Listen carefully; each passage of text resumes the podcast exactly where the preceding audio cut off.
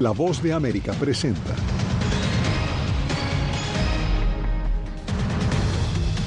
Autoridades mexicanas arrestan a cinco personas por el secuestro y asesinato de los estadounidenses en Matamoros, México. El presidente Biden y la líder de la Comisión Europea se reúnen en Washington. Comercio y economía son los temas principales. tipo de dictaduras groseras. Duras palabras del Papa Francisco contra el presidente de Nicaragua. Y desde Los Ángeles tenemos los últimos preparativos de la Academia para los premios Oscar.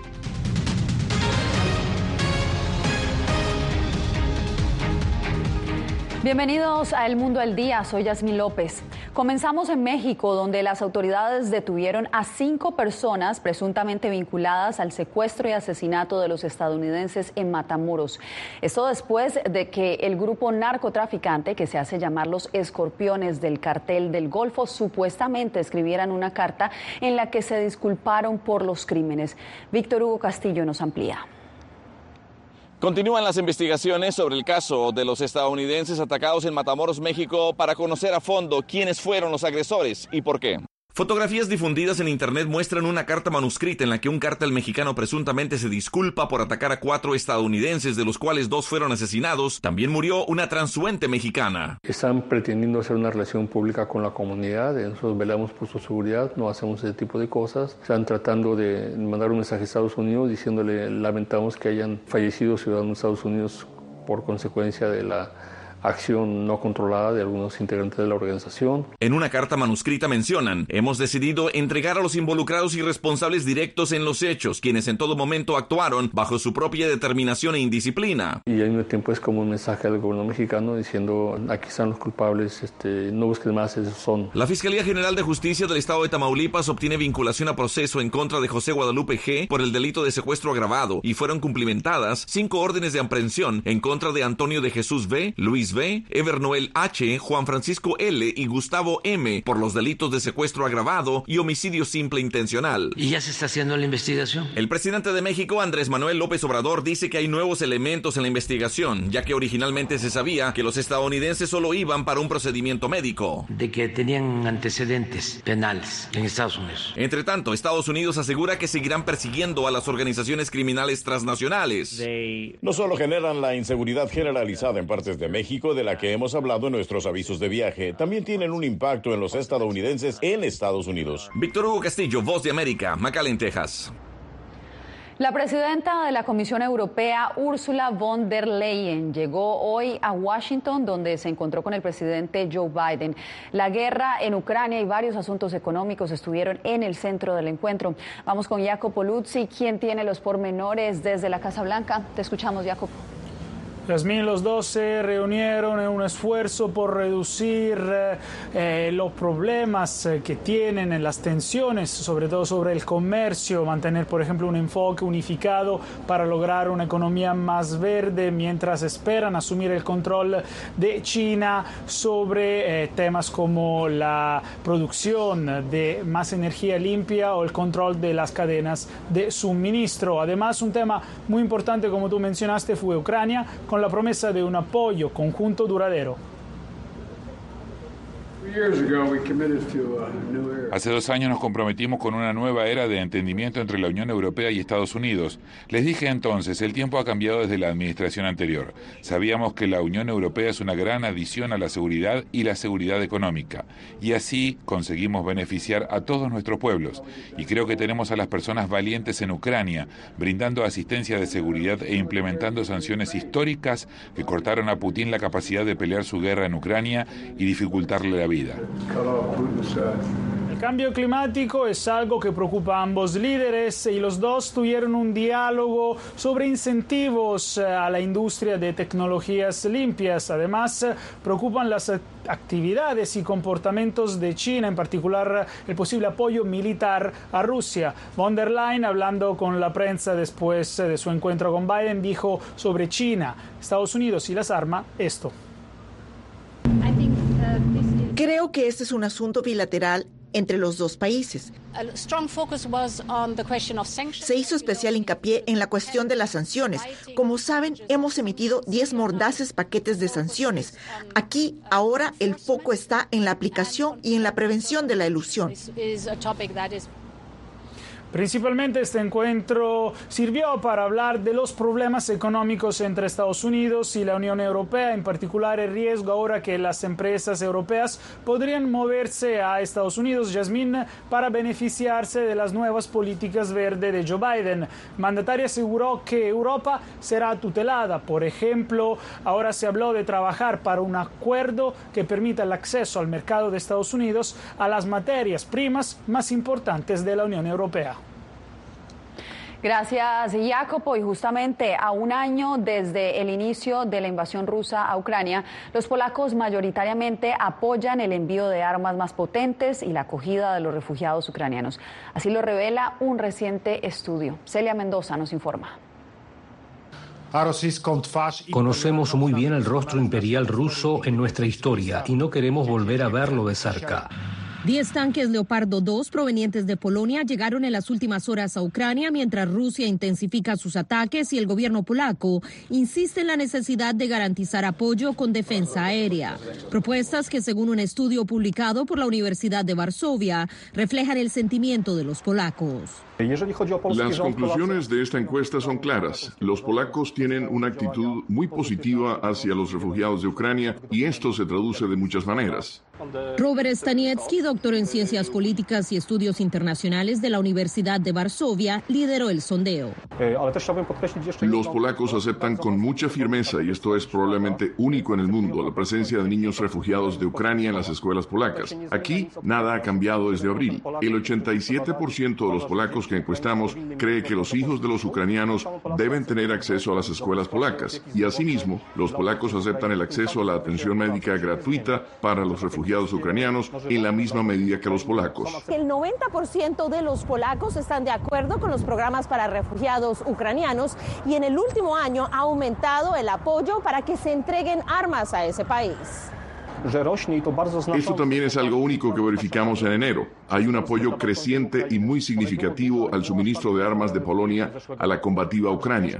Era alto, pero no tanto como en abril del año pasado. Así que las armas pesadas, tanques, aviones, etcétera, razón por la cual el gobierno polaco también está apelando a otros países, entre ellos Alemania y Francia, que cuentan con el apoyo de Estados Unidos. El estudio fue realizado a nivel nacional entre el 11 y 23 de enero de 2023 usando un proceso mixto de recopilación de datos con un margen de error de 4%, donde 584 personas entre los 16 y 65 años fueron entrevistadas. Celia Mendoza, Voz de América, Varsovia, Polonia. Irán y Arabia Saudita acordaron restablecer sus relaciones diplomáticas y reabrir sus embajadas. Después de siete años de tensiones, los dos rivales de Medio Oriente dieron un gran paso para el avance diplomático. El acuerdo alcanzado en Beijing esta semana representaría una victoria diplomática para los chinos, quienes mediaron el acuerdo. El Papa Francisco comparó al gobierno de Daniel Ortega con las dictaduras comunistas y hitlerianas que en el siglo XX violaron derechos humanos. El líder de la Iglesia Católica criticó la detención del obispo Rolando Álvarez, quien paga una condena de 26 años de prisión. El informe lo tiene Donaldo Hernández. Tipo de dictaduras groseras Así se refirió el Papa Francisco al gobierno de Daniel Ortega durante una entrevista con el portal digital Infobae. El sumo pontífice criticó a Nicaragua por el encarcelamiento del obispo Rolando Álvarez y comparó a la administración sandinista con la de los nazis de Alemania. Es una cosa que es ah, fuera de lo que estamos viviendo, como si fuera a traer dictaduras de del 17, comunistas o hitlerianas del 35, traerlas aquí las mismas.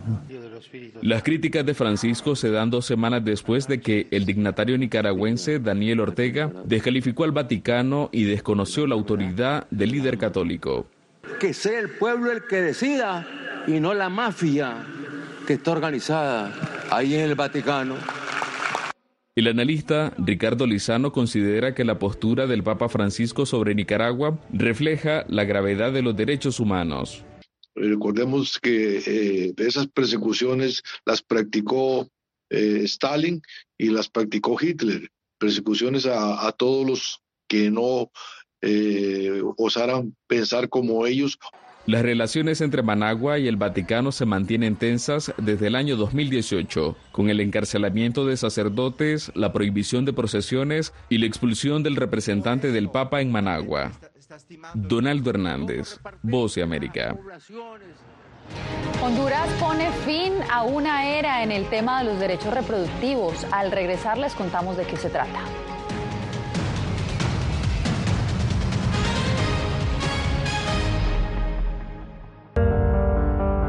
Tiempos de cambios, cuando el mundo parece incierto y lo que escuchamos no refleja lo que vemos, buscamos la verdad. Cuando nos cuentan solo una parte de la historia, perdemos la confianza. En momentos de crisis, nuestros sueños, esperanzas y deseos de un mejor mañana dependen de una prensa libre. En La Voz de América te traemos las historias que la gente se arriesga a ver. Conectamos el mundo y lo unimos con la verdad.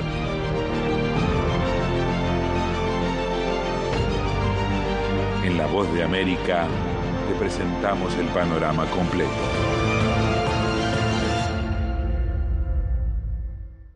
¿Qué tal desde Washington comienzan las noticias en el mundo al día? Día a día, desde la capital de Estados Unidos y donde se producen las noticias que más te impactan. El objetivo es llegar al otro lado de la frontera para pedir asilo.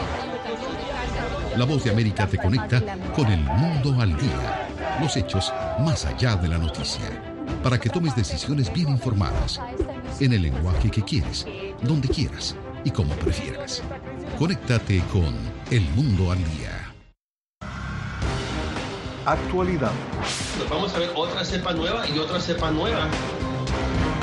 Análisis. En realidad, mucha de esta gente va a quedar parada de nuevo y va a ser una tragedia humana. Debate.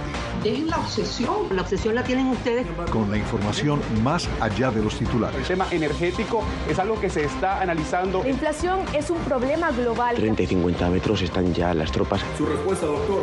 Todas las semanas por La Voz de América.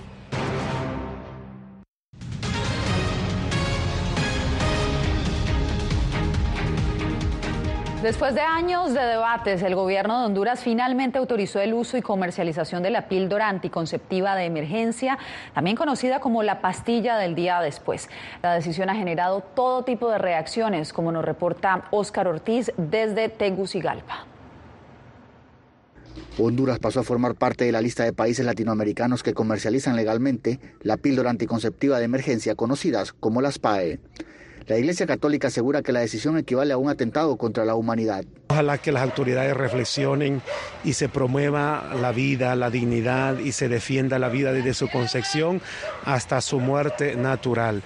Todo método anticonceptivo que impida ¿verdad? la anidación del óvulo fecundado es abortivo. La Secretaría de la Mujer mantiene que el uso de la píldora está avalado por la Organización Mundial de la Salud y asegura que no busca afectar a las mujeres cuando la Organización Mundial para la Salud lo ha dicho per se, que no es abortiva. Cuando usted va a países de América Latina, donde la pastilla circula sin ningún problema. Grupos defensores de derechos humanos y de la mujer califican la decisión como histórica, ya que la Organización Mundial de la Salud la considera parte de los derechos reproductivos de la mujer y no como abortiva. El ministro de Salud de Honduras, José Matthew, se refirió a ese punto es un anticonceptivo, impide que se lleve a cabo la penetración del espermatozoide en el óvulo. Y mientras eso no suceda, no hay un ser humano ya en crecimiento. Honduras era el único país de América Latina que no permitía la distribución de estas píldoras. Oscar Ortiz, Voz de América, Honduras.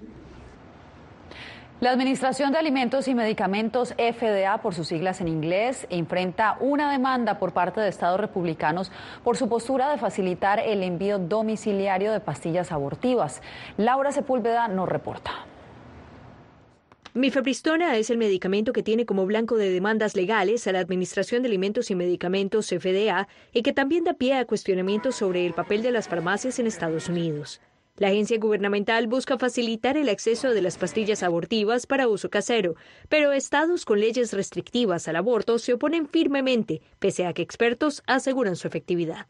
Es un medicamento extremadamente seguro y eficaz. Tiene una clasificación de seguridad de más del 99%. Alrededor del 95 al 97% de las personas que toman estas pastillas terminarán su embarazo. California decidió cortar lazos con Walgreens después de que esta cadena de farmacias anunciara que no distribuirá este medicamento en 21 estados con gobiernos republicanos. Missouri celebró la decisión. Texas, estado altamente restrictivo ante el aborto, se unió a la moción asegurando que, además de ser ilegal el envío por correo, los medicamentos abortivos son peligrosos y pueden utilizarse para manipular a las mujeres para que reciban abortos no deseados. La cadena de farmacias aseguró que respetará las regulaciones que apliquen. Walgreens planea dispensar mifepristona en cualquier jurisdicción donde esté legalmente permitido hacerlo. Proporcionar medicamentos legalmente aprobados a los pacientes es lo que hacen las farmacias y se basa en nuestro compromiso con las comunidades en las que operamos. La postura de algunos gobiernos conservadores ha encendido en repetidas ocasiones alertas en la Casa Blanca.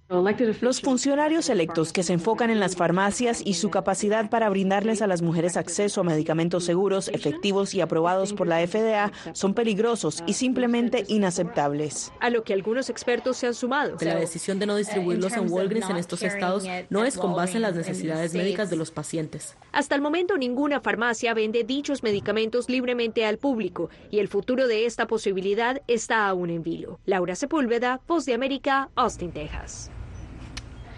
Febrero le dejó a Estados Unidos 311 mil nuevos puestos de trabajo. El informe del gobierno dejó claro este viernes que el mercado laboral sigue siendo fundamentalmente saludable, con muchos empleadores aún ansiosos por contratar. El presidente de la Reserva Federal dijo al Congreso esta semana que la Reserva probablemente aumentaría sus aumentos de tasas si las señales continúan apuntando a una economía sólida y, y una inflación persistentemente alta. Y en más información, debido a la inseguridad y aumento de robos en Nueva York, bodegueros y restauranteros quieren que quieren quitarse la mascarilla antes de entrar o tienen que quitarse la mascarilla antes, de entrar a cualquier establecimiento. Esto ya es una norma. Ángela González nos reporta. Ante la ola de crímenes que ha aumentado en más de un 5% en los hurtos y más de un 14% en los asaltos en establecimientos comerciales comparados con el año pasado, según la policía de Nueva York, asociaciones de bodegueros y restauranteros piden que los clientes se quiten la mascarilla antes de entrar a un local, lo que contradice las normativas de bioseguridad. Cuando comenzó el COVID, uno tenía que pedirle a las personas que, que se ponieran las máscaras. Eso siempre causaba un problema con los clientes, ¿verdad?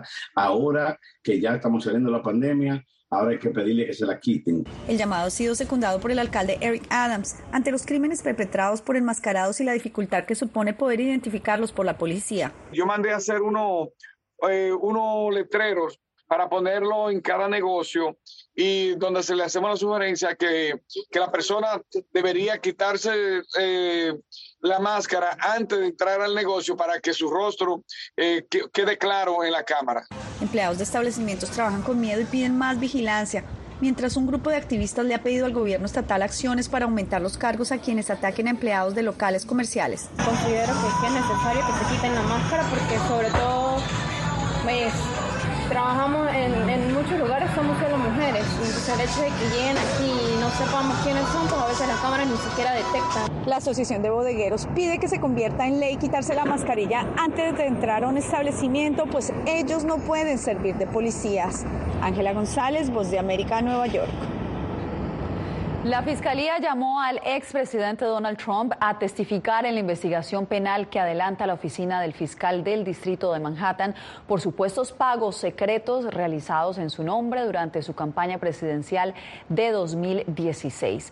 El exmandatario debería rendir testimonio la próxima semana ante un gran jurado en Nueva York y podría enfrentar cargos criminales por su papel en el pago de dinero para mantener en silencio a la estrella porno Stormy Daniels. Este sería el principal indicio de los fiscales. Bien, y por su valentía, dos latinoamericanas fueron galardonadas con el premio Las Mujeres de Coraje 2023.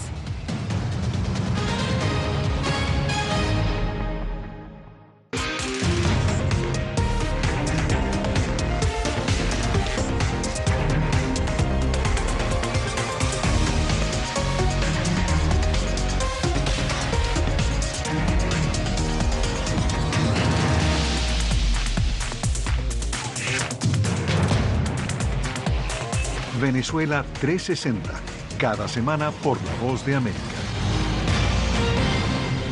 ¿Qué tal desde Washington comienzan las noticias en el mundo al día? Día a día, desde la capital de Estados Unidos y donde se producen las noticias que más te impactan. El objetivo es llegar al otro lado de la frontera para pedir asilo. La Voz de América te conecta con el mundo al día, los hechos más allá de la noticia, para que tomes decisiones bien informadas en el lenguaje que quieres, donde quieras y como prefieras. Conéctate con El Mundo al Día. En tiempos de cambios, cuando el mundo parece incierto y lo que escuchamos no refleja lo que vemos,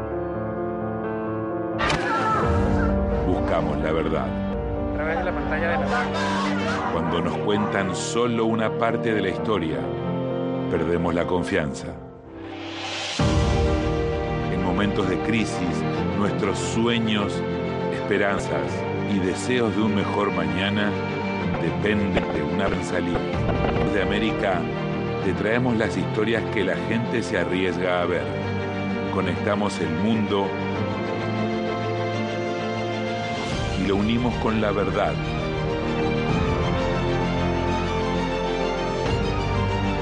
En la voz de América te presentamos el panorama completo.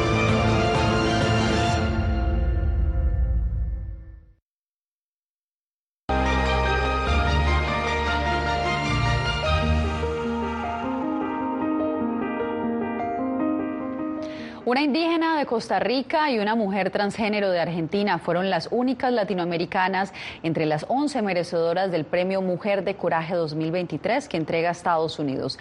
Ambas conversaron con nuestra reportera Diva Lizette Cash sobre el valor de este premio y su percepción sobre las luchas de las mujeres en Latinoamérica. 11 mujeres en el mundo fueron galardonadas con el Premio Internacional a las Mujeres de Coraje 2023 debido a su fortaleza y liderazgo excepcional para promover la paz y la justicia. Por Costa Rica, la primera dama Jill Biden y el secretario de Estado Anthony Blinken entregaron ese galardón a Doris Ríos, líder indígena Cabecar de la comunidad china Chicá. Bajo su activismo logró que la Sala Constitucional ordenara la recuperación de centenares de hectáreas de tierra, de las cuales habían sido desplazados. Se ve solo porque su pueblo, su gente tenga eh, la condición de calidad de vida, de igualdad, de inclusión en todo. Ríos destaca el asesinato de líderes sociales como uno de los mayores obstáculos en Latinoamérica. Estamos viviendo momentos difíciles. Los defensores, los activistas que vemos día a día cómo son asesinados eh, de realmente eh, eh, es algo a, poner atención mundialmente. Por Argentina, la mujer transgénero Alba Rueda fue la segunda latinoamericana homenajeada en la Casa Blanca. Rueda impulsó la ley de cuota laboral transgénero en su país y considera que la interseccionalidad es la base fundamental para la inclusión de género en el mundo. Entonces, las mujeres trans, como parte de esa agenda interseccional, también este, creo que describe una realidad particular en la agenda feminista y de las mujeres. Sobre Latinoamérica, Rueda considera que aunque es una de las regiones más desiguales en el mundo, también es un escenario que está en disputa sobre el valor de la vida y de la diversidad. Una agenda política que crece desde los movimientos sociales, pero también de los gobiernos que abrazan este, estas agendas políticas y logran cambios sustantivos. Las 11 galardonadas luego de la premiación participaron de un intercambio del programa de liderazgo de visitantes internacionales para conectarse con sus homólogas estadounidenses en ciudades de los Estados Unidos y así fortalecer sus redes globales de mujeres líderes. Desde el Departamento de Estado en Washington, Divalicet Cash, Voz de América. Se prepara para los premios Oscar y nuestro corresponsal Alex Segura ya se encuentra en Hollywood con todos los detalles.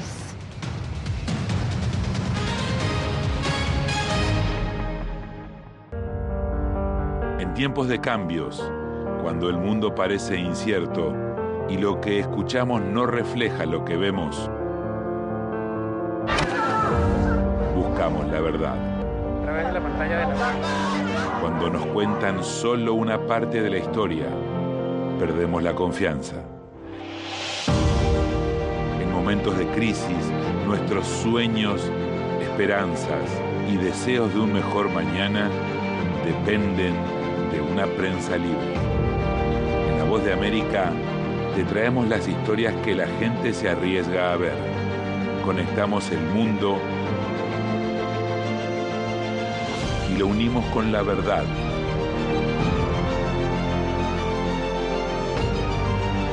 En La Voz de América te presentamos el panorama completo. ¿Qué tal desde Washington comienzan las noticias en el mundo al día? Día a día, desde la capital de Estados Unidos y donde se producen las noticias que más te impactan. El objetivo es llegar al otro lado de la frontera para pedir asilo. La voz de América te conecta con el mundo al día, los hechos más allá de la noticia, para que tomes decisiones bien informadas, en el lenguaje que quieres, donde quieras y como prefieras. Conéctate con El Mundo al Día. Actualidad, Nos vamos a ver otra cepa nueva y otra cepa nueva. análisis, En realidad, mucha de esta gente va a quedar parada de nuevo y va a ser una tragedia humana. debate, Dejen la obsesión. La obsesión la tienen ustedes. con la información más allá de los titulares. El tema energético es algo que se está analizando. La inflación es un problema global. 30 y 50 metros están ya las tropas. Su respuesta, doctor. Todas las semanas por La Voz de América.